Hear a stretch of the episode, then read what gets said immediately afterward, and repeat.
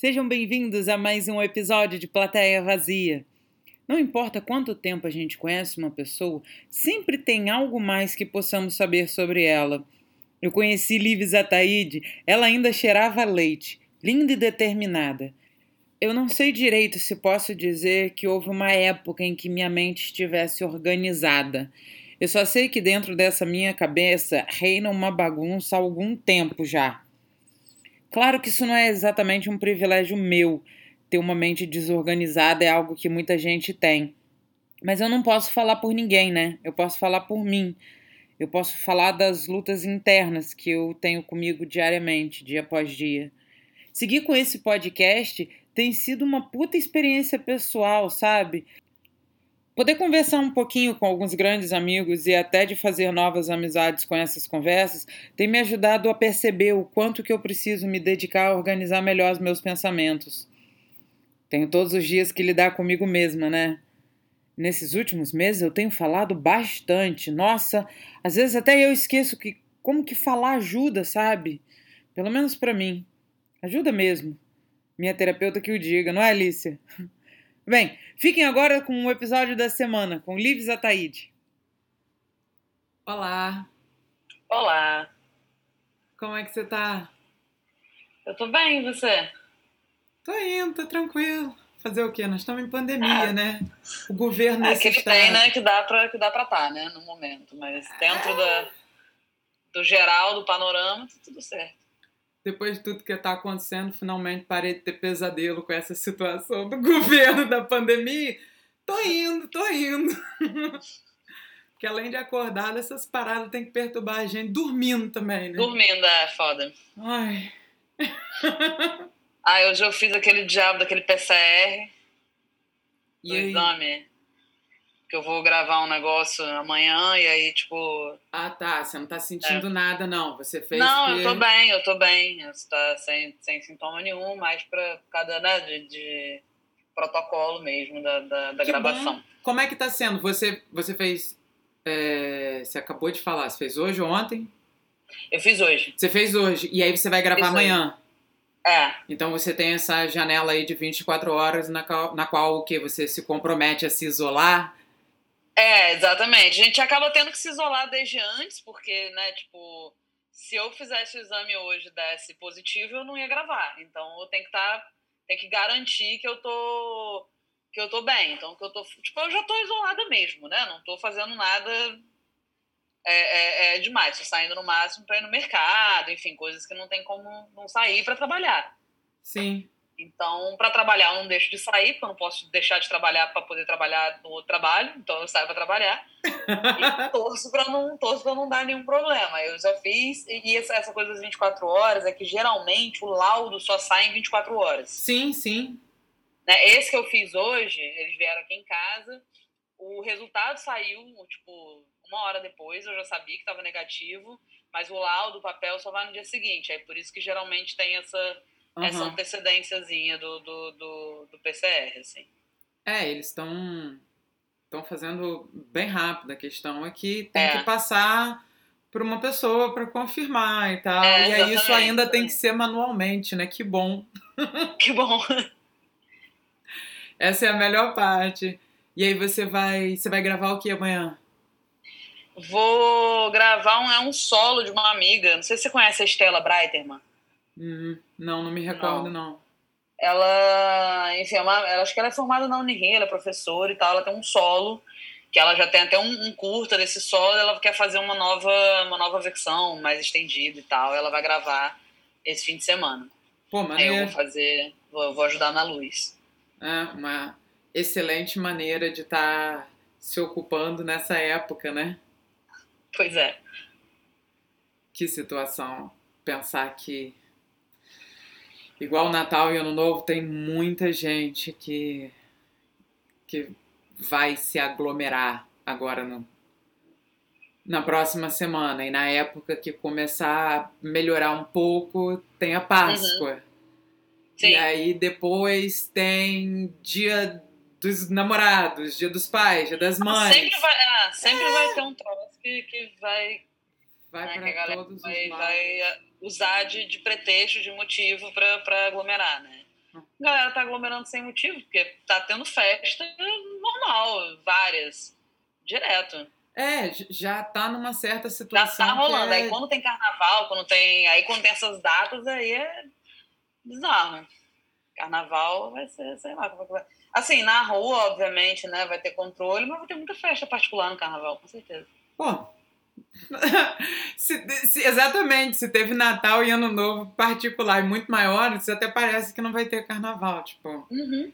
Inocente que a gente estiver pensando outra ah, coisa. Não vai ter, com certeza vai ter. Eu não, não sei direito, eu não, não lembro direito o seu trabalho na UFRJ. Você fez direção, né? Eu fiz direção. O que, que você montou ali na faculdade que agora eu tô. Eu fiquei, Eu tipo assim, um montei- tempão tentando lembrar, mas minha mente já foi um dia alguma coisa, né? Não, eu- o que eu montei foi. Eu montei na minha. Né, a gente tem três direções. É, Tem alguma ideia de tamanho igual da? Unirio? Tem alguma ideia de tamanho igual da Unirio? Tipo, um projeto grande, um projeto pequeno? São- é, exatamente, exatamente. É, o primeiro projeto, que é a direção 5, ele tem no máximo meia hora. Ah, tempo, boa. E aí você só pode trabalhar com dois atores, tem várias restrições. Na época que eu fiz, não tinha uma restrição de em termos de dramaturgia, que agora tem. Agora essa, essa matéria a galera monta apenas Shakespeare. E Ah, é? Que louco. e lide com isso.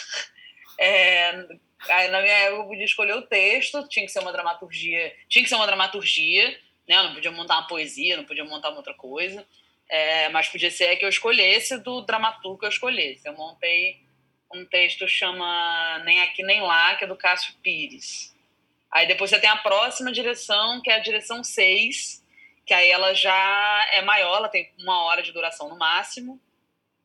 Aí não tem mais limite de número de atores. Aí eu montei a Tempestade do Shakespeare. Ah, eu lembro dessa, exato. E a minha, aí a última, que é, que é a, a- o projeto de encenação, né, que é a PET, que é a direção 7, eu montei um texto meu, que é o Bird. Eu ia perguntar se, se Bird tinha sido seu primeiro trabalho fora da UFRJ, mas meio que foi, né? Acabou que foi dentro da UFRJ que você levou pra fora. Foi, é, eu levei pra fora, mas foi dentro da FRJ. Mas foi o que eu levei pra, o trabalho que eu levei pra fora foi esse. Quando que você se formou? Então, eu me formei mesmo no início, porque teve greve. Então, geralmente, essa mostra que, que é a última, né, que é da direção 7, é uma mostra que acontece em dezembro, final de novembro, dezembro. Como tinha tido greve, a mostra arrastou para o início do ano. Não vou lembrar qual foi o mês, foi março e tal. Então, era, eu, eu teria me formado no final de 2015, e aí eu me formei no início de 2016. Foi quando Uhum. eu, foi quando eu terminei, né, apresentei essa, essa a última montagem. E aí Mas você, certinho, sem a greve, teria sido 2015. você ficou com. Você apresentou. Você apresentou Bird bastante, né? Tipo- Ah, a gente fez bastante. A gente fez uma, a gente fez uma temporada na UF. A gente fez alguns festivais. A gente fez Blumenau. A gente fez Transarte, que é aqui no, foi aqui no Rio. A gente fez uma outra mostra que foi lá no Laurinda, que foi o Bem Queer. A gente deve ter feito mais alguma coisa, não tô lembrando, mas foi, tipo, foram essas, essas apresentações. Poxa! pra Bastante caramba. coisa. É. Ah, e teve uma temporada, né? Que foi ótima lá na, na- no Teatro da UF, em Uhum. Niterói. Maneiro. E depois de Bird foi aquela do. Aquela que tem um nome enorme que eu assisti no CCJF. Ah, Poderosa Vida Não Orgânica que Escapa. A poderosa vida não orgânica que escapa. Então, Exato. Poderosa Esse é, é... um título. Poderosa também saiu da direção teatral, né? Tipo, também foi um espetáculo que saiu de lá. É, Que foi Eu a pensei que tivesse saído de dentro do núcleo de dramaturgia. Não, não, Poderosa não. Poderosa. Poderosa foi de dentro da foi a UFRJ. Isso, a o Poderosa foi a formatura de uma amiga, que é a Thaís Barros. É, ela se formou, acho que um ano depois de mim. E aí eu fiz a formatura dela em cena. Maneiro.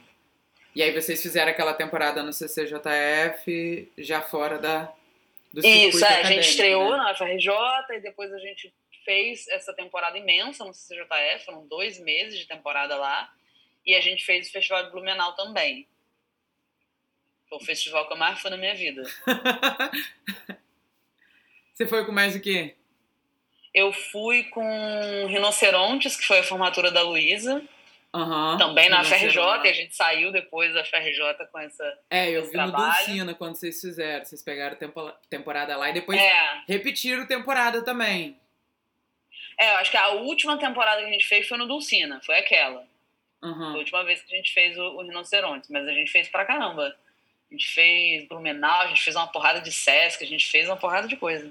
Mas isso são foi os seus trabalhos, assim, mais maduros. Você começou. você começou também. Você é uma das que começou bem cedo. Uhum. Absurdamente cedo. Qual foi a sua primeira temporada? Temporada, cara. Caramba, não sei, não lembro qual foi a primeira, a primeira peça. Qual foi a ideia, assim? Você começou a fazer o curso, você tinha. Você começou a fazer um curso de teatro, você tinha o quê? 9, 10 anos. Por que, que você foi. Conta pra mim. Lívia nasceu, aí entrou no teatro. Como é que foi isso? então, aos dois anos de idade. Ué, cara, eu tava conversando essa semana com a Beatriz Bertu, que foi uhum. a Heleninha em Bebê a Bordo, entendeu? eu acho que eu bati o recorde de conversar com alguém que atua cedo.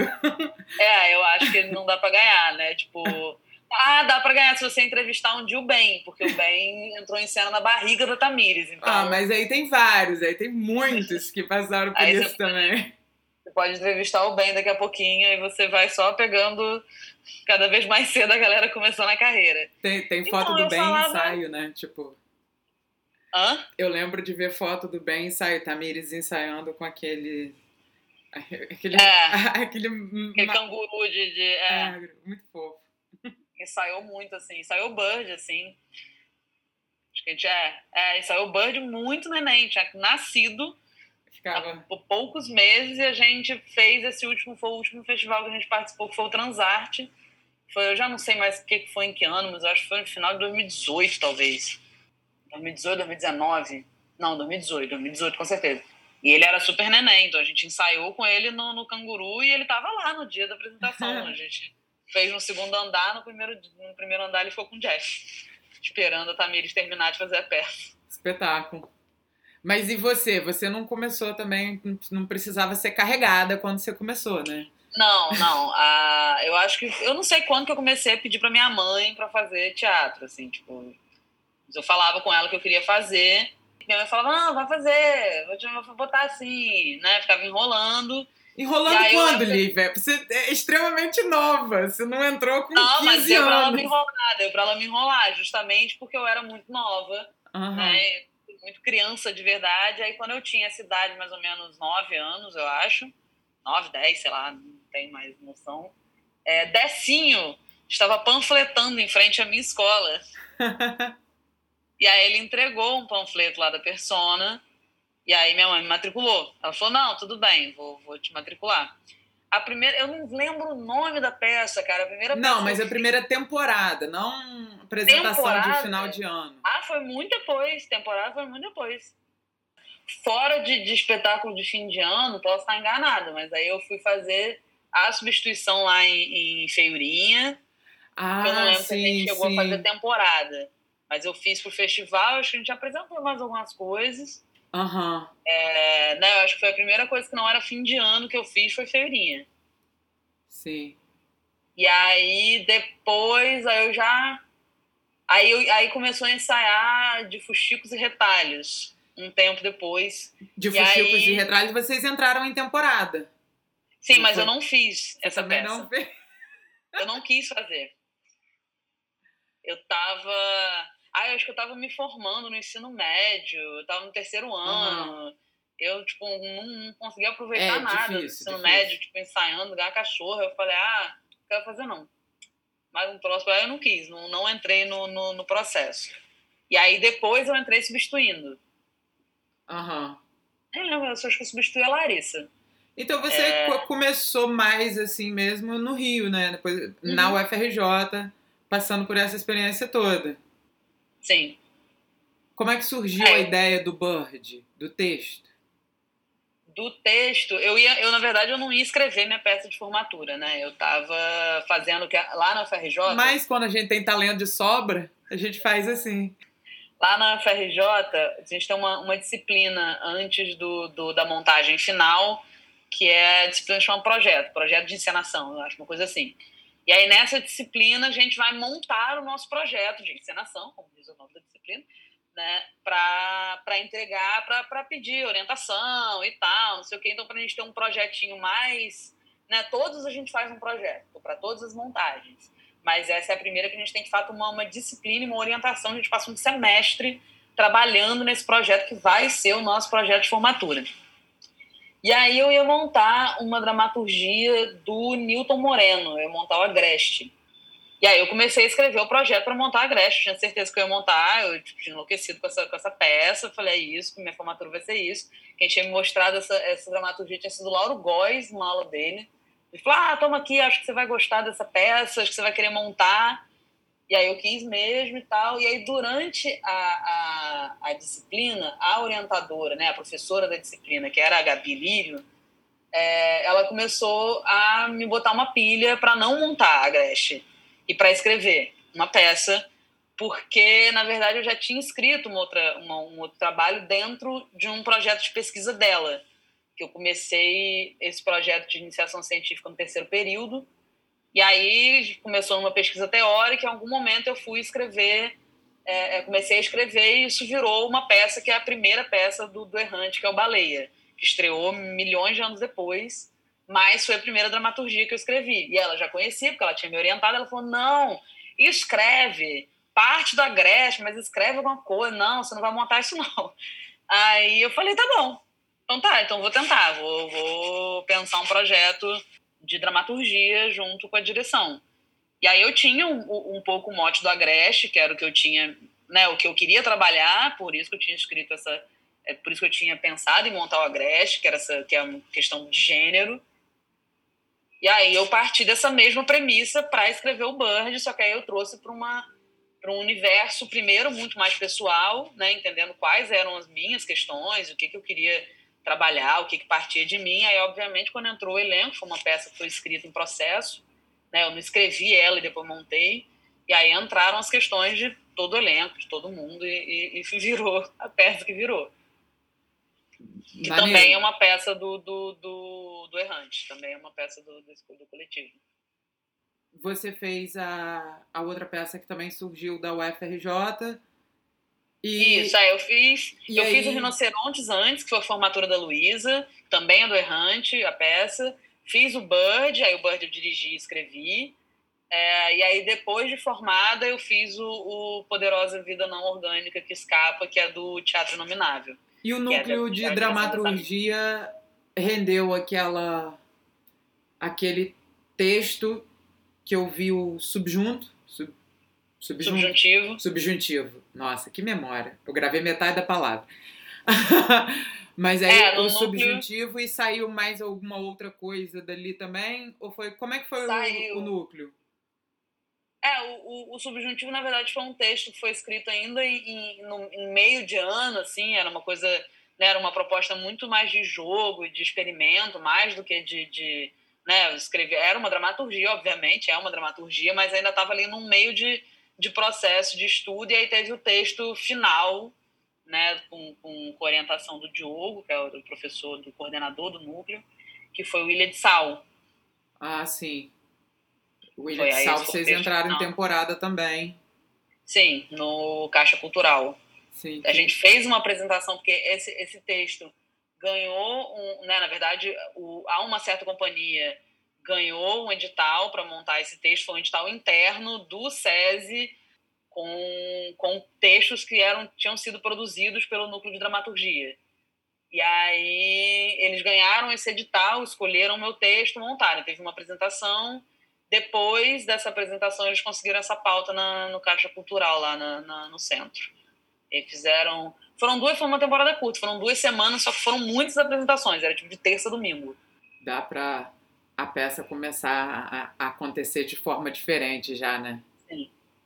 O Sonho a Fúria tava tava em cartaz no começo da pandemia ou tinha acabado a temporada ali? Não, a gente estava em cartaz no começo. No, na verdade, a gente estava finalizando a, a, a temporada no, no, no, início da pandemia.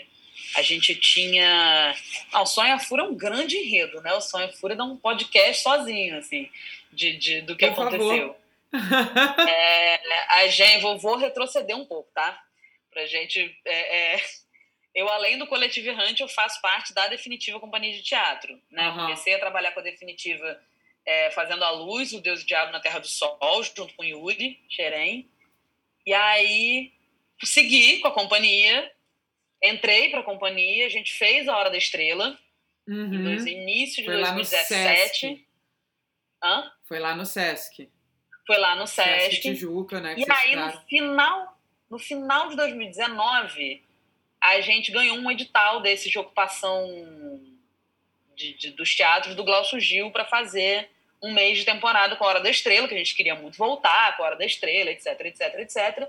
E a gente também tinha ganho o edital do Oi Futuro. Foi o nosso primeiro edital pago, ganho, né? O primeiro patrocínio que a gente teve foi para montar o Sonha Fúria. A gente ganhou esse edital, não lembro qual foi o mês, mas foi também aí na, na meiota aí de, de 2019. E aí a gente tinha ganho esse edital para estrear em julho de 2020. Ou seja, a gente não teria estreado, porque ter sido no meio da pandemia. Definitivamente, é, essa era a nossa já estava tudo fechado nessa época, né? Exatamente. Quando chegou final de outubro, posso estar errando as datas, mas acho que foi mais ou menos isso. Quando chegou final de outubro, assim, a gente quase, ou, ou meados de outubro, a gente quase perto de, de fazer, de começar a ensaiar para a gente fazer a Hora da Estrela no Glaucio Gil, a gente teve um comunicado, uma notícia por parte do E Futuro de que eles precisavam que a gente estreasse em janeiro. E a gente não tinha nada, porque a gente já tinha um, um, um cronograma de ensaio que começava em março, com experimentações. Aí a Rosiane Trota ia chegar para escrever a peça, sabe? Ia ser uma tranquilidade 2020. Quer dizer, não ia, né? Mas. Essa era a ideia, né? Foi, foi, Essa foram os planos para, para tal. E aí a gente falou, ficou desesperado, obviamente, mas a gente falou, cara, é isso, a gente tem que fazer. A gente não vai negar, a gente não vai falar que a gente não vai fazer em janeiro, porque a gente ficou com medo de cair a pauta, a gente não conseguir fazer. No final das contas foi ótimo, porque senão a gente não teria feito, né? E aí a gente foi fazer as duas coisas. A gente pensou em cancelar a temporada da Hora da Estrela, mas a gente queria muito fazer a peça. Se você perde, se você cancela a temporada, você fica dois anos sem poder ganhar esse edital. Então a gente ficou com esse medo. Tem que ter uma né? credibilidade ali no meio, né? É, tem toda uma questão. A gente queria muito fazer a peça. Podia ser uma boa a gente ter uma peça que estava acontecendo em novembro de uma companhia que estrear um trabalho novo em janeiro. Tinha todo o encadeamento de coisas que podia ser importante. Fato é que a gente quase morreu para conseguir dar conta de fazer as duas coisas. Né? A gente teve um mês. É, é, a gente estreou final de novembro, a Hora da Estrela. Então a gente teve outubro ensaiando, a gente teve novembro ensaiando, já ensaiando Sonha Fúria começando a ensaiar o Sonha Fúria, com encontros bem espaçados.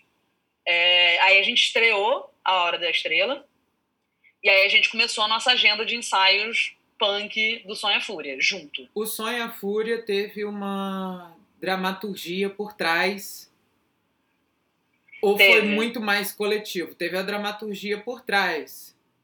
Teve, teve, teve, teve uma dramaturgia por trás. Tinha um, um tinham motes, tinha uma ideia que, que se tinha, né, da, da, do que seria o espetáculo, de como ia ser, mas a dramaturgia é original e é uma dramaturgia da Rosiane Trota. Ela Sim. escreveu muito em processo, por incrível que pareça, né? Porque parece absurdo uma pessoa tem um mês para fazer uma peça, ela fala, não, vou no ensaio, vou escrever no ensaio.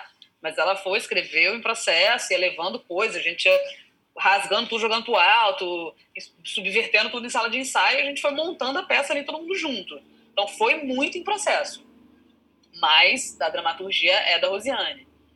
É, e aí a gente teve esse, esse dezembro completamente insano, que a gente ensaiava de nove às três, ia para o Glaucio Gil, chegava no Glaucio Gil umas quatro, né, comia alguma coisa, dormia no chão do camarim de quatro às cinco, é, cinco horas a gente montava o cenário, ou cinco ou seis, dependendo se tinha infantil, montava o cenário da Hora da Estrela, que é imenso, fazia aquela peça imensa, terminava, desmontava aquele cenário imenso, ia para casa, no outro dia a gente estava ensaiando, Sonha Fúria, era todo essa, esse rolê de dezembro até a gente estrear dia 20 de janeiro, eu acho, 20 e pouco de janeiro que a gente estreou.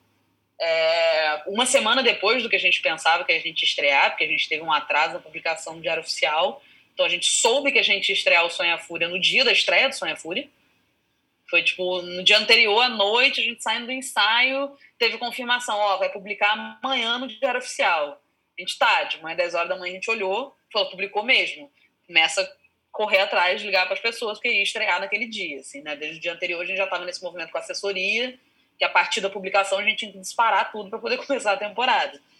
E aí a gente parou a temporada uma semana antes do, do fim, né? Do que seria o fim da temporada por conta da pandemia. No dia 13 de março a gente tinha duas apresentações, uma para a escola e outra para o público geral, e a gente parou na da escola. A gente só fez a da escola porque os alunos já estavam lá e eles não eram do Rio, mesmo que fosse, era uma escola, estava inteira lá para assistir. Aí a Oi falou assim: ah, o que, que vocês vão fazer? Por a gente não tem. A gente falou: não, se por vocês não tem, por a gente também não tem, né? Que a gente não vai discordado da instituição, mas a gente vai fazer a primeira porque o público já está aí. A segunda tinha pouco ingresso comprado, a gente devolveu, né? A gente não, a Oi devolveu os ingressos, a gente não fez essa segunda apresentação, já saímos do teatro carregando tudo que a gente conseguiu carregar, porque a gente não tinha ido preparado para sair carregando as coisas, o cenário ficou montado e a gente nunca mais voltou, tirando agora, no, em agosto, sei lá, que a gente foi desmontar. Nossa, ficou esse tempo todo lá.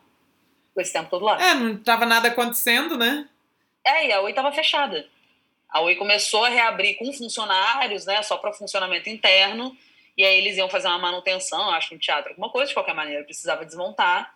E aí a gente foi lá, poucas pessoas, para fazer a, a, desmontagem do cenário da luz, para finalizar a temporada que a gente finalizou online, né? Com, disponibilizamos o link com libras, audiodescrição e, e cumprimos o fim da temporada com a peça disponibilizada virtualmente e com debate, enfim, esse tipo de coisa. Para poder fechar o projeto, não tinha que prestar conta, né? Assustadora toda essa ideia. Durante essa, essa pandemia, o que, que você está fazendo para não não enlouquecer? Eu não sei se eu tô conseguindo não enlouquecer, não, mas enfim. É... Mas de vez em quando a gente enlouquece um pouco mais, um pouco menos. Uhum. Mas eu, tô, eu, eu sigo escrevendo é, com algumas parcerias. Eu, tô, tô, tenho um trabalho que eu estou fazendo com, com, ainda com a Fiocruz.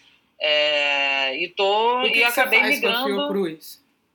Hã? O que, que você faz com a Fiocruz? Ah, eu faço muitas coisas com a Fiocruz. Nossa, eu faço várias coisas. Eu já fiz, eu comecei a trabalhar na Fiocruz fazendo luz, operando luz de espetáculo lá, né? Lá tem um projeto que chama Ciência em Cena. Tem que peça época? o ano Quando inteiro. isso? Oi? Quando isso? Falhou. Nossa, deve fazer uns 5, 6 anos que eu comecei a trabalhar com, com a Fiocruz, faz muito tempo. E aí, depois, aí eu cheguei a fazer substituição em cena de ator, fiz porrada de coisa. E no final de, gente, a pandemia me trouxe uma, um total desespero em relação a quando foram as coisas. Mas no final de 2019, eu acho, é, eu estreiei um piloto de um texto lá, meu, que chama Invasores. A gente fez em algumas escolas? E foi lá na Fiocruz, com apresentação nas escolas, e esse piloto é, é, seguiu sendo desenvolvido para peça que, enfim, é, não aconteceu por, conta da pandemia, mas ela existe, o projeto está aí e faz parte do, do museu. Então eu segui escrevendo com algumas parcerias e eu acabei dando uma migrada muito de leve, porque eu não estou trabalhando a, a beça, eu estou trabalhando a beça agora, de fevereiro e março, com esse edital que teve da Aldir Blanc, Uhum. tem 300 projetos acontecendo ao mesmo tempo. Então eu estou agora trabalhando muito, mas eu tive um ano de muitos hiatos de, de trabalho, né? De março a julho eu não fiz quase nada, mas de julho a dezembro pipocaram algumas coisas, o que me fez seguir tendo sanidade foi, na verdade, ter continuado com alguns projetos, né? Continuado me encontrando com a Definitiva, e aí a gente está com um projeto de peça nova, que é a dramaturgia minha, ter participado de um projeto que também é do, do Diogo, que é o coordenador do Núcleo de Dramaturgia, que é o Platô Pesquisa e Produção, que ele começou no, no ano passado e eu integrei o ano inteiro, que é um, um núcleo de estudo de dramaturgia. Então, essa segunda-feira que a gente se encontrava toda semana era uma salvação para minha cabeça. É, e trabalhos muito focados, assim, que foram surgindo e, obviamente, a maioria ligados ao audiovisual, né? Então, eu comecei a, a ter que dar uma estudada e uma trabalhada nesse, nesse campo do, do, audiovisual. A gente fez peça, né? A gente filmou dentro, que é uma outra peça do Inominável, que a luz é minha, a gente fez ele ao vivo para o Sesc. Então eu fui fazendo uns trabalhos tá focados aí de, de, Sesc em casa, em casa com Sesc. Isso, ou... isso, isso. É, qual é a hashtag? Ah, eu acho que. Pô, não vou lembrar em casa com Sesc, Sesc em casa, Sesc, não sei. é, eu também não, não tô lembrando agora. Eu acho que é em, eu acho que é em casa com o Sesc. Aham. Uhum. Aí é, é, é, essa é dentro. Pô, isso, isso é... dentro. Maravilha, então você está bem ocupada. Normal no começo, ninguém nem Sim. sabia até que ponto ir e tal não tinha como se encher de ideias e trabalhos, né? Ai, não, eu também não me pressionei isso, não. Eu não entrei naquela panqueira de início de pandemia que a galera ficou, ah, não, vamos produzir, vamos, vamos ventar. Acabou vamos... acontecendo muito, Lívia, foi que houve um overwhelming, entendeu? Muitas peças falando como que era ficar em casa no meio de uma pandemia é muito louco, porque eu escrevendo a coluna para toda semana sobre uhum. teatro, então eu procuro, óbvio, coisas e peças e a programação que está acontecendo aí, uhum. tipo assim, eu não aguento mais ver esse tipo de coisa. Não dá nem para falar mais, é tudo é tudo a mesma coisa, né? Sim. Aí você vê, óbvio, é, mas é difícil, né? Porque o tempo todo também tá por aí, tá falando tá acontecendo a mesma coisa, acontecendo a mesma coisa, a gente, Sim. óbvio, vai atrás de outras, né? Mas aí tinham mais opções. Agora as opções estão. Dá pra ver que os melhores trabalhos, entendeu? Que eu assisti foram mais pra frente, assim, óbvio. O desespero, querer fazer alguma coisa, né? Sim. É, não, e tipo, zero uma, uma crítica, né? A galera que precisou desse, desse mecanismo de falar da coisa e de saturar esse assunto, mas eu, particularmente, tudo que eu não queria era falar disso, né? Tipo, então eu falava, ah, eu não, eu não tô fazendo nada também, assim, por isso eu comecei a fazer trabalhos também mais longos e mais de pesquisa e mais internos do que de apresentação, porque eu falei, eu só quero encontrar com as pessoas e discutir outras coisas, vamos estudar, vamos fazer outro troço. Eu, né, o que eu estava querendo fazer, porque eu já estava vivendo isso, eu não queria ficar falando disso no, no momento, assim, eu não estava muito afim de estar tá na pandemia, estar tá isolado em casa e fazer um trabalho sobre isolamento em casa, tipo, para mim não, não, não tava rolando, assim, essa, essa, essa, esse desejo. Eu falei, pô, eu já vou fazer as coisas sem ganhar dinheiro, porque não tava rolando dinheiro. Então as pessoas estavam fazendo uma tentativa de, quem sabe, movimentar alguma coisa financeira. Eu já vou fazer um negócio sem dinheiro, eu vou fazer um negócio que não estou afim de fazer, não, vou fazer o que eu estou afim de fazer. Né? Aí eu fiquei bem, bem quietinha, né, é, é, em casa, obviamente, e sem, e sem fazer muita coisa para o externo. E aí depois, naturalmente, as coisas começaram a acontecer. Não foi uma profusão de trabalhos e, meu Deus, como pude ficar rica na pandemia, mas consegui sobreviver. Olha, Estou conseguindo. Você sobreviver, não sei como, todo fim de mês eu fico assim, meu aluguel vence assim, como faço? Aí tira daqui, tira dali, vende uns troços, vende metade da minha casa já, mas, mas tá rolando. E aí tá rolando uns trabalhinhos, agora no início do ano tá maneiro por conta do edital, né, do, do Aldir Blanc que tá, tá com alguns trabalhos, é de pequenos cachês em pequenos cachês, né. Que a gente paga o aluguel. A gente paga o aluguel e, e as continhas e e a conta de água de cocô da cidade. Ai, de novo isso? 2021 já começou igual a 2020, né? Problema da água. Parece que as pessoas, tipo assim, o que que tá acontecendo? O que que é isso? Aí, é, a, até quando nós ainda vamos ficar em estado de pandemia porque algumas pessoas não sossegam o cu em casa? Sabe? é, é, é, eu tô esperando a vacina chegar, né? Porque tá chegando, né? Uhum. Mas tá chegando a primeira dose, né? Sim. Eu tô cética, eu tô desacreditada, sabe? Eu não sei até que ponto que isso tudo. Qual a porcentagem de eficácia disso tudo que está acontecendo? É tudo, é tudo muito complexo, né? Tipo, eu realmente tô, eu, eu tenho esperança da vacina só pra gente, né? Pro nosso grupo de vacinação. Eu acho que só fim do ano, início do ano que vem, assim, eu não acho que a gente vacina antes disso, a gente. Acho que esses nossos avós, talvez nossos pais, né, vacinem antes, eu acho que sim. Mas a gente, eu acho que a gente ainda demora bem para vacinar. É, e eu não e, e, em relação à pacética, eu realmente não tenho mais muita esperança em relação, nem tô mais ficando tão perturbada quanto eu ficava antes com as aglomerações. Claro que eu critico, odeio, fico puta, fico não sei o quê, mas é, é, também tô um pouco cética em relação a isso, sabe? Porque porque não é só uma questão das pessoas, é uma questão de política pública que não existe. Né? A coisa não vai acontecer por parte das pessoas. Né? Eu moro eu moro no Andaraí. Aí, aqui, show da aglomeração.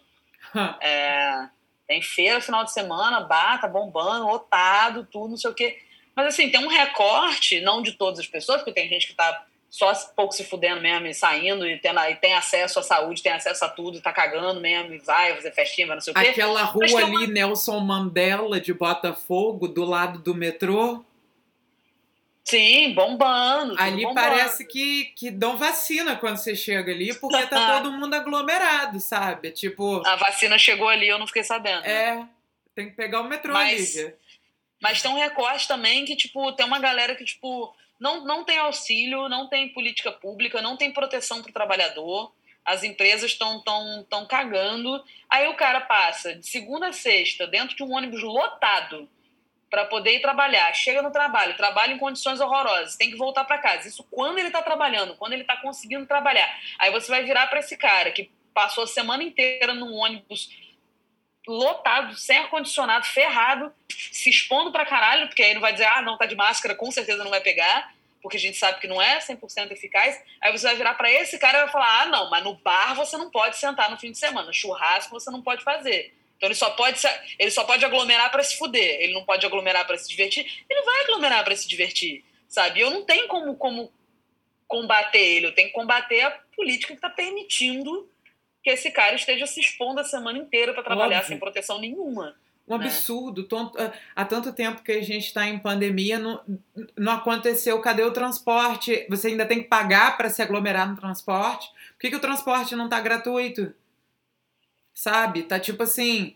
É, é um absurdo. A gente só vê a, a, as câmeras de reportagem só pegando, tipo, 100, 150 pessoas no metrô de cara, sabe? naqueles micro vagões. Aí você fica assim, uhum. gente, não, não tem condição. E aí, ao mesmo tempo, eh, são as pessoas que, que, que também muita gente precisa de trabalhar em, na área de saúde, distribuição alimentar, porque tem certas uhum. coisas que não param. Uhum. E aí você confia em quem? Não adianta. Dá ah. raiva. A Billy vai é um grande, né, essa, essa que me dá mais desesperança, embora de vez em quando eu fique. Não é que eu fique com o coração cheio de esperança em algum momento, mas em algum momento eu fico só, sabe? Eu fico meio, meio em estado de, de morna sem, sem me afetar muito como proteção, mas quando eu me afeto, eu fico, cara, é um projeto, né? É um projeto de aniquilação Estado de pessoas, é um projeto de aniquilação da cultura, é um projeto de aniquilação de muita coisa, né? Então, isso tudo faz parte desse projeto.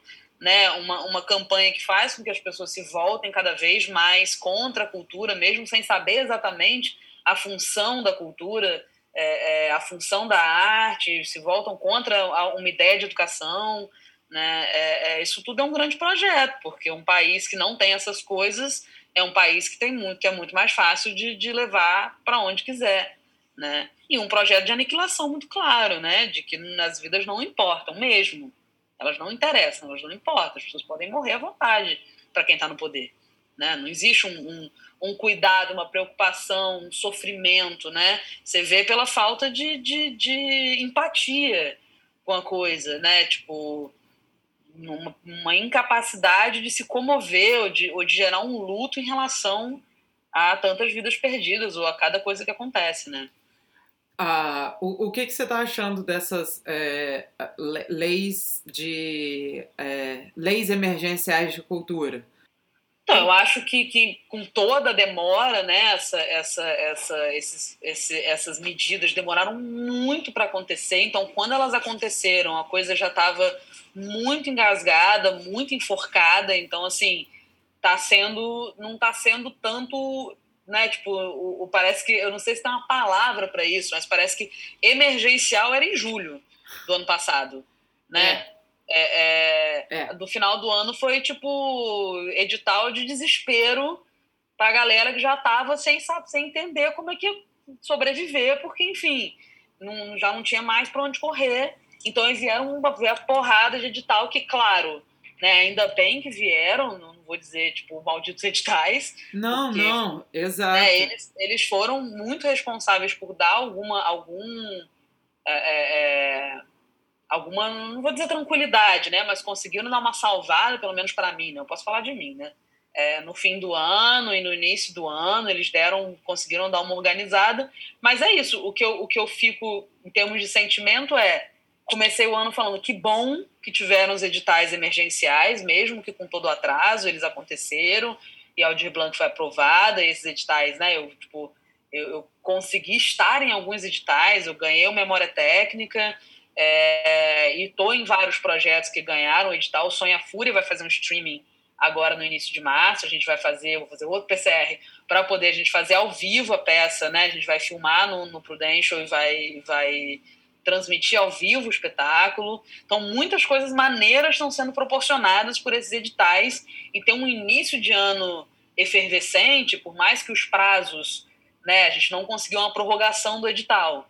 Então, as pessoas estão desesperadas porque tudo está acontecendo agora. Então, é tipo assim, você tem agora para fazer para agora, tem que apresentar agora, está conta agora, acabou.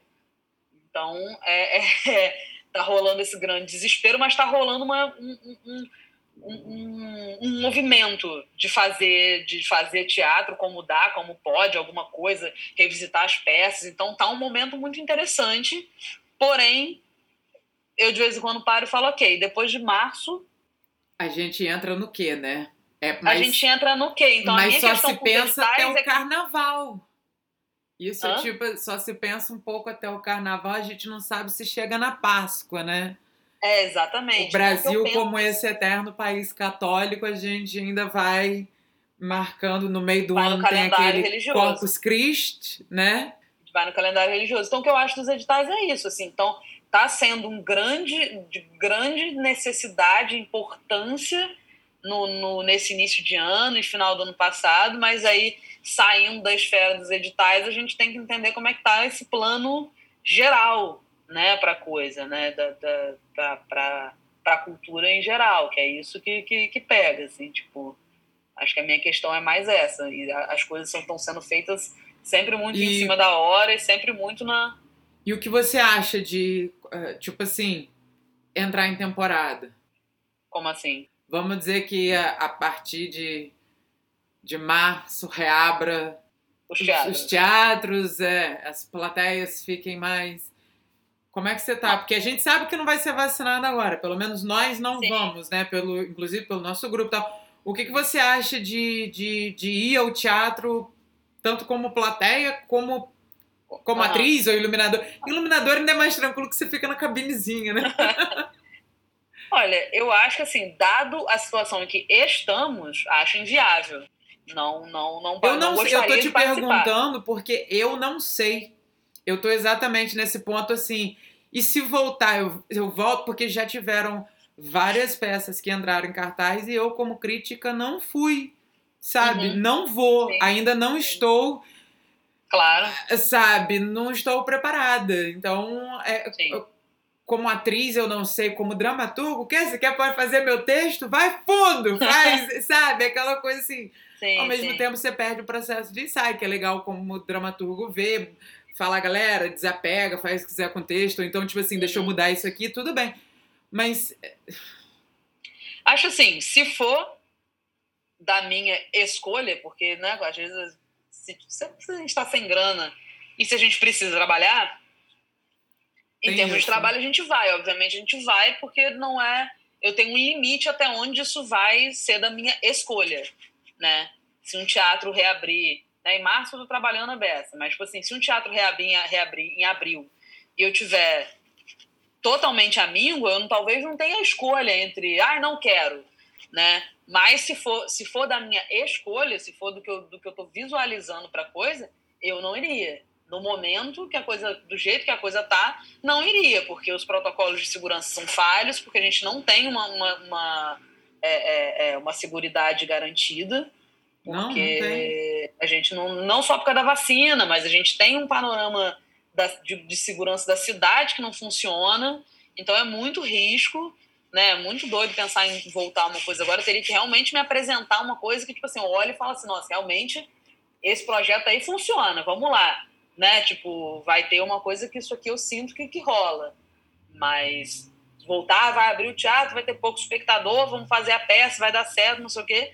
Eu acho que por enquanto não. Assim, é, tipo, essa é a questão. Eu, por exemplo, eu me vejo questionando a ideia de ir ao teatro como trabalhadora ali no teatro. Agora, eu não me vejo como plateia. Me desculpe, eu gostaria muito de assistir o que você está fazendo, mas eu não vou. Uhum. Então, tipo assim, define... e ao mesmo tempo eu fico pensando, se eu não vou como plateia, como que eu posso pedir para alguém ir me ver? Uhum. e ver algum trabalho que eu estou fazendo. É Sim. muito louco pensar nisso, mas é. Eu não tô indo ver peça de ninguém. Como que eu posso fazer uma propaganda para você e olha eu aqui a uma certa distância de você aí? Sim. É, não tá, não tá sendo possível ter um controle da pandemia, né? Quando você tem um controle nunca se tem, mas quando você tem um mínimo controle da, das ondas, das curvas, de quando desce, de quando algumas interações vão sendo possíveis. Não, é tudo meio, meio doido, a gente não entende o que está acontecendo. Pode, não pode, tá tudo liberado, a galera tá aglomerando. Então não tem, tipo, uma segurança que você pode falar assim, ah, não, ainda tá rolando a pandemia, mas a gente já tem taxas baixíssimas, os hospitais estão vazios. Não é só uma questão de aglomerar. A questão de é, falta de cuidado ao sair e entrar de qualquer ambiente Sim. é uma séria questão. Não, é, não é só questão de, de aglomerar, é você ir no, no mercado, você ir na farmácia, entendeu? Lugares que, você, que geralmente a gente precisa ir e, e lembrar do protocolo de segurança que estava geral seguindo há oito meses atrás, mas que há quatro meses já não se segue mais nada. Sim, mas... Dá um nervoso, dá um susto isso. Eu ainda. Eu, tô, eu tenho assistido muita coisa online. É a única coisa que eu tenho conseguido fazer, sabe? Tipo é, assim, a, a, indo a, atrás de consumir, né, essa a arte que a gente tanto faz, procura, trabalha, gosta, desenvolve, né? Dessa Sim. maneira. Você você assistiu alguma coisa recentemente, alguma coisa maneira que te chamou a atenção de inspiração ou de tipo assim, pô, que negócio maneiro? Porque tá difícil, né? Sim. O último trabalho que eu assisti, eu acho que foi o último que eu assisti, Posso estar errada, mas acho que foi o último que eu assisti. Foi o trabalho de alguns amigos que são lá da, da FRJ, é, do, do, da Maria Valeiros, do Gabriel Moraes, que chama O Espigão. O Espigão. Eles fizeram uma, eles fizeram uma temporada online, é, acho que final do ano, e, e, é um, e é um espetáculo super interessante. Assim, ele, ele é, foi né, pensado para a plataforma, é, é Já um, foi é um usado essa, essa nova ideia de. É, estar... ele acontece no ele acontece no Zoom. Ele tem uma, uma um, um jogo ali com ficção e realidade, autobiografia é, é, por parte do, do, Gabriel, que é o que é o, o, o ator da peça. Tem a Maria tá em cena também, mas é a partir de uma autobiografia dele. Mas aí mexe com a autobiografia dela. É, é muito interessante. E aí eles vão fazer novamente agora, dia 18 de março. Inclusive, eu entrei na equipe por conta desse edital. Eu estou na, na, equipe do Espigão agora, mas eu assisto com plateia. É, e, é, e é um trabalho mas muito ele maneiro. Vai haver a a repetição apenas um dia ou vai ficar um tempo em... disponível? É uma, é uma temporada. É uma ah, temporada. É uma nova temporada. É uma temporada que vai rolar no Zoom durante duas semanas no, no, no final, a partir do dia 18 de março, se eu não me engano. É, e aí é o, é o mesmo trabalho, só que não é, é, é, é agora repensado, com, com equipe de criação, né? Todo mundo chegando junto para pensar essa, essa, esse material do, do, do espetáculo. É, isso é, é muito interessante. Eu assisti a repensar, né? Não só jogar. É, é diferente. Você pode fazer uma peça e filmar com a câmera parada, é uma situação, tudo bem. Uhum. Você tá ali assistindo, você entende. Eu assisti muita coisa esquisita usando a, a, a, a ideia de, de, de, de streaming, de, de, de Zoom, de qualquer coisa, tipo assim não funciona. Você tá tentando fazer isso pra quem?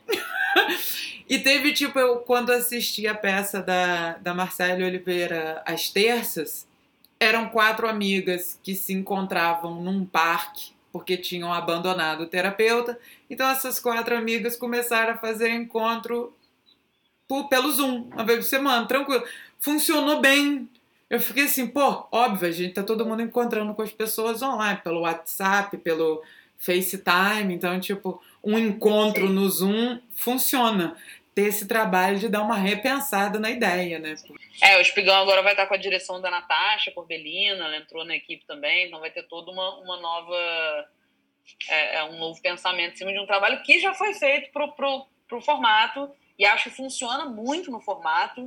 Acho que foi muito bem pensado. Eu também, também tem essa mesma sensação que com bom, você. Algumas que bom. coisas algumas coisas eu assisti, eu falava assim, meu Deus, está acontecendo. Fica cansativo, é, é uma. É, às vezes o desespero, a vontade de fazer absurdamente alguma coisa, as pessoas não percebem que fica extremamente ah. cansativo, não funciona. Sim. Não, e a pessoa tá no computador, ela tá em casa, ela não tá no teatro com a luzinha apagada, não sei o quê.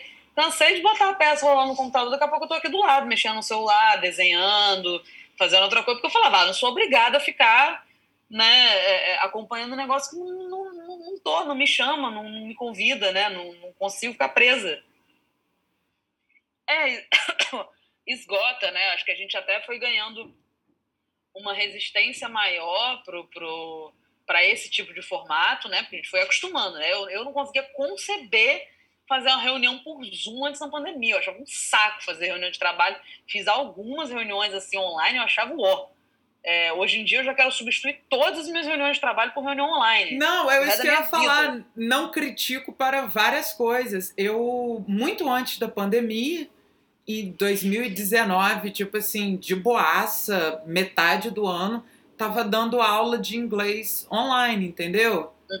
Tranquilaço. A, falava com a aluna, a gente se ligava, eu te mando o texto aqui, vamos conversar para discutir conversação. Uhum. Presta atenção nisso, sabe? Qualquer coisa escrevia as, as partes gramaticais que precisava soletrar, alguma coisa assim. E não tinha o deslocamento, tipo, não tinha, não tinha necessidade da aluna atrasar, de eu me atrasar. Tipo assim, ó, oh, tô preso no trânsito. Tem algumas Sim. coisas que funcionam, mas não é entretenimento. Sim. Né? Minha primeira entrevista online, eu achei o máximo. Entrevista de emprego online foi ótima, eu não precisei, tipo assim, ai meu Deus, vou sair correndo, vou chegar ofegante, tá muito quente, eu vou estar tá suando, sabe? Esses desconfortos Sim. que a gente fica com várias coisas. Ai, o bom mesmo é estar tá descalço para estar tá confortável para entrevista de Sim. emprego. Então, sabe? Mas é, essa ideia do, do entretenimento que nunca perturbou com o audiovisual em geral, né? Uhum. Mas se bem que eu tenho ficado perturbada nos últimos anos. Eu já. Eu acho que a idade tá. Tô falando sério, é engraçado isso, mas a, a, a idade tá vindo e cada vez mais eu fico irritada assistindo coisa há muito tempo assistir o Poderoso Chefão pra mim já tá ficando difícil, são três horas, entendeu? E eu gosto. Entendi. Uhum. Ah, é isso. É, tem, não, acho que não só questão de idade, mas acho que tem fases também, né? Que a gente vai tendo, daqui a pouco a gente volta a ter uma, uma, um limite, um, né, uma tolerância maior para uma coisa mais longa. Eu acho que eu acho que tem isso. E a gente está muito saturado de tela, né? Eu acho que tem um, um, uma, uma. Acho que tem uma importância, eu acho que não vai deixar de existir alguma espécie de, de, de manifestação artística via, né, por essa via mesmo, quando a coisa retornar. Eu acho que aconteceu uma coisa que talvez ainda dure um tempo, mas é. a gente está muito saturado, ninguém aguenta, eu não aguento mais. É a questão. Ver essa pé é mais maravilhoso, não aguento mais ver. Exatamente, eu acho que, que foi. É, isso é, é um ponto interessante que você falou, que tipo assim, que agora que chegou, né? Pode não ter com tanta profusão, vai eventualmente vai retroceder um pouco, mas vai, eu acho que vai permanecer de verdade. Tem a questão de que a partir de agora você não precisa lutar com o teatro para ter uma pauta, né?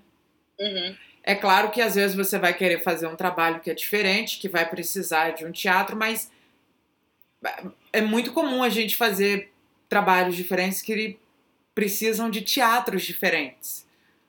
Arena, meia arena, corredor, uhum. caixa, italiana, então, tipo, é, eu acho que vai acontecer uma. Vai não, já está, né? a, a ideia de ter mudado, de não ser mais só peça filmada, de estar tá se repensando trabalhos, já é para ter certeza que esse, no, esse novo método vai mudar, né? É, a gente não sabe exatamente, ah, daqui a 50 anos o que que. Livre, daqui a 50 vai tá anos vai chegar tudo dentro do seu cérebro. Você vai ah. ter um chip. Você vai poder ver a peça dormindo. Vai acordar, vai ter visto já. Exatamente. Você vai botar o dedo num visor assim, pronto. Você leu todas as peças de Shakespeare. você adquiriu esse seu conhecimento instantaneamente. É isso, né? A gente está perdendo cada vez mais a, experiência, né? Do, do, da coisa, né? A coisa está sendo cada vez. Essa coisa está falando do, do, do, chip, né? Cada vez mais a gente consegue ter as coisas mais rápido, né? Acessar mais rápido né, a, a, experiência vai ficando cada vez mais desvinculada. Alguma né? coisa, né? A gente não tem. É uma experiência, não é a experiência, né?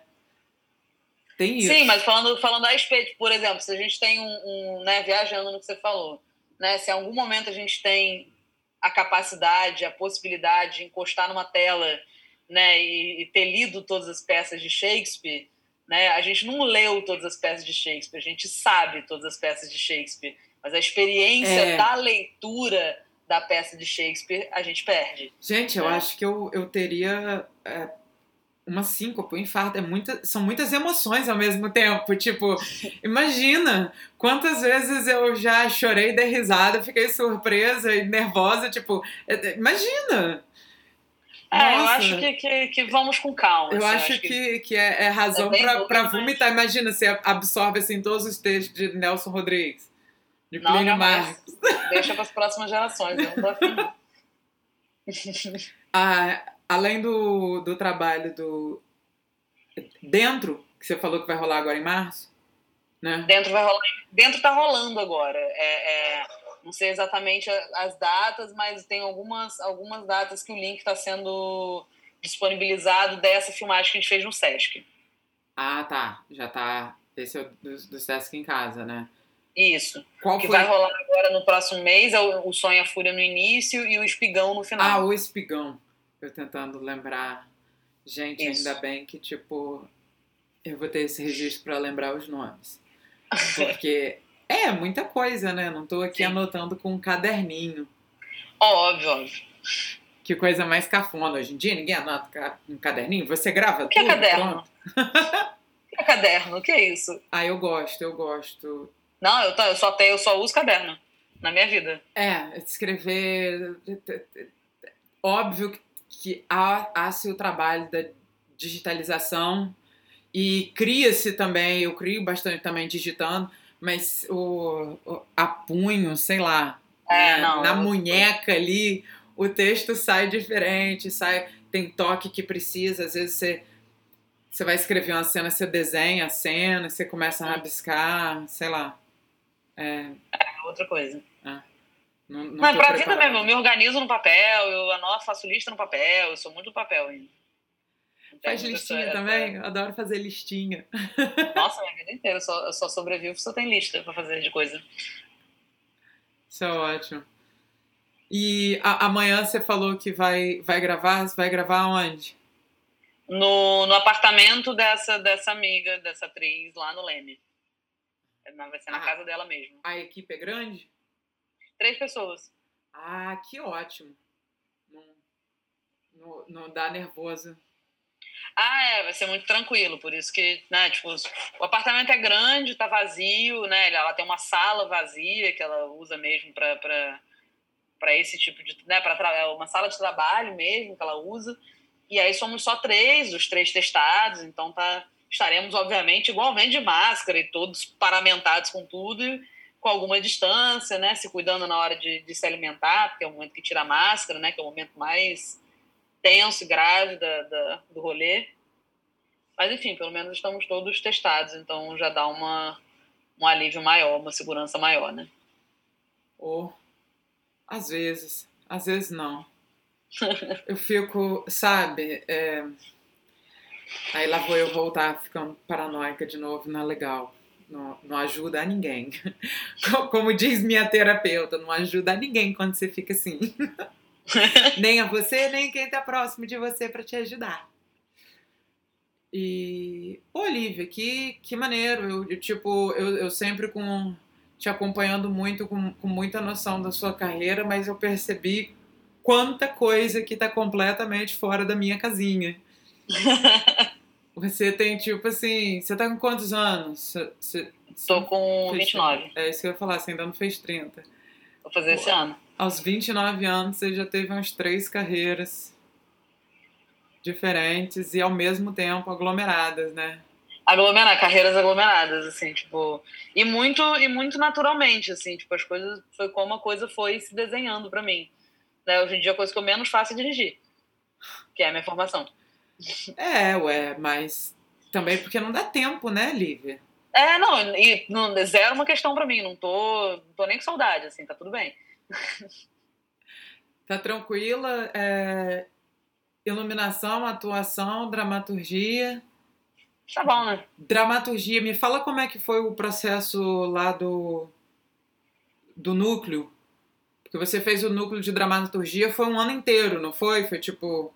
Foi, foi um ano inteiro. A gente começou, deve ter sido fevereiro, março, foi, vai até dezembro. A gente fez uma micropausa no, no meio do ano. Cara, o núcleo foi, foi, acho que até é, mesmo que não existe, não esteja fazendo mais, mas o núcleo foi muito importante, assim, porque é, da maneira como o núcleo é pensado, né, é, é, sob a coordenação do Diogo, né, que é o núcleo, pelo menos a versão do núcleo que eu conheço é essa, é, que ele tem, obviamente, é, é o Diogo traz é, materiais, estudos e aulas, né, são aulas, acontecem aulas mas, em paralelo a isso, tem um encontro é, é, de pessoas para pensar dramaturgia em si, né? Não é uma aula de olá, vou te ensinar a escrever uma peça. Assim se escreve uma peça. Não tem essa, não tem essa, essa, é, não tem essa, essa, esse objetivo, né? Não tem essa, essa ideia, né? Um encontro no qual o Diogo vai trazer materiais diversos, desde materiais mais especificamente tratando de, de dramaturgia, mas a gente vai discutir filosofia, a gente vai discutir uma porrada de procedimentos, a gente vai discutir, vai ler variados tipos de dramaturgia, né? Não só dramaturgia clássica, mas a gente vai ler muitos procedimentos em relação à dramaturgia. Então é uma grande é uma grande abertura de cabeça, assim, em é, relação não é uma questão à palavra dramaturgia. De tema, né? Eu lembro que aquele trabalho, exatamente meio do ano que eu fui assistir no no Oi Futuro, não tinha uma para dizer assim, ah, isso tem um tema que esses trabalhos estão embasados a partir dessa ideia. Foi uma variação de trabalhos ali, todos tão diversos um do outro quanto podia ser, de apresentação do palco para performance, para uhum. Várias coisas pensadas ali. Então tem tem, tem esse cuidado com a diversidade de, de assuntos e materiais para todos os lados. Uhum. Total. É, não é uma. Não, não, na hora que a gente vai escrever, não tem, gente, a gente tem um tema aqui que é amor, a gente vai escrever, todo mundo não tem isso. É, é a partir é. do, do, do que a gente discutiu cansavelmente, incansavelmente no início, né, no, desde o início do ano, né, todas as filosofias, todos os pensamentos que a gente vem debatendo e não, né, não tem uma não tem só uma, uma, ideia de aprendizado, né? Senta e anota como que se faz, né? A gente vem debatendo sobre orientação do Diogo, sobre a coordenação do Diogo. No final, a gente entende qual é o nosso projeto de, de escrita, né? Porque é isso, são todos dramaturgos, né? Não, as pessoas não vão ser, elas são. Uhum. São todos dramaturgos. Então, ali dentro é um espaço de pesquisa.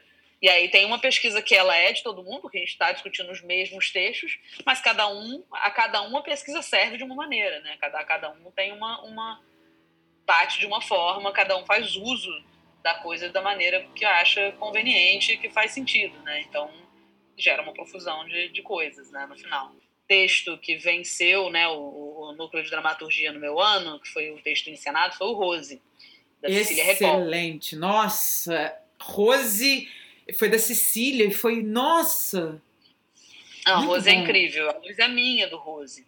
É, e aí há uma tentativa por parte do Diogo de que, podendo ter pessoas que foram parte do núcleo na equipe, visto que realmente as turmas são muito diversas, tem gente de tudo quanto é tipo, né? tem ator, tem iluminador, tem tudo, é, há esse esforço para talvez ser possível porque aí as pessoas que viveram aquele ano todo seguem acompanhando o processo da montagem de um dos espetáculos, mas não tem uma obrigação de que a turma tem que estar envolvida. É um esforço para que isso aconteça. Não é, mas isso é, é isso é ótimo. Porque, mas é inclusive, é essas pessoas ficaram junto nesse processo o ano todo e entendem muito bem o texto. Você não fez, mas você estava por ali enquanto estava sendo uhum. feito, né? Sim. Então você tem o conhecimento do texto bem próximo. Uhum. Já, já não precisa. Segue acompanhando e entendendo, né? O, você já não precisa estudar o texto. Você já entende bem o texto. Você vai iluminar, você já sabe o texto. Sim. É mais difícil até de perder as deixas sonoras, de marcação, de qualquer coisa. Total. Pois isso é ótimo. Eu gosto, eu gosto bastante de, de ver, tipo assim, você indo para tantos lados diferentes administrando muito bem todos esses lados. Eu, óbvio, não vi todos os teus trabalhos, mas todos que eu vi, eu gostei bastante. Até o, o Bird que eu li, sabe? Eu não uhum. cheguei a, a, a, assistir, mas eu li. Aí, de repente, eu tô num trabalho e você tá no palco, ou então o texto é seu, sabe? É muito legal ver isso, acompanhar isso. Ah, obrigada. Hum. Fico feliz de ouvir. Verdade. E foi isso, né? Você chegou ao final de mais um episódio de Plateia Vazia. Até a próxima semana!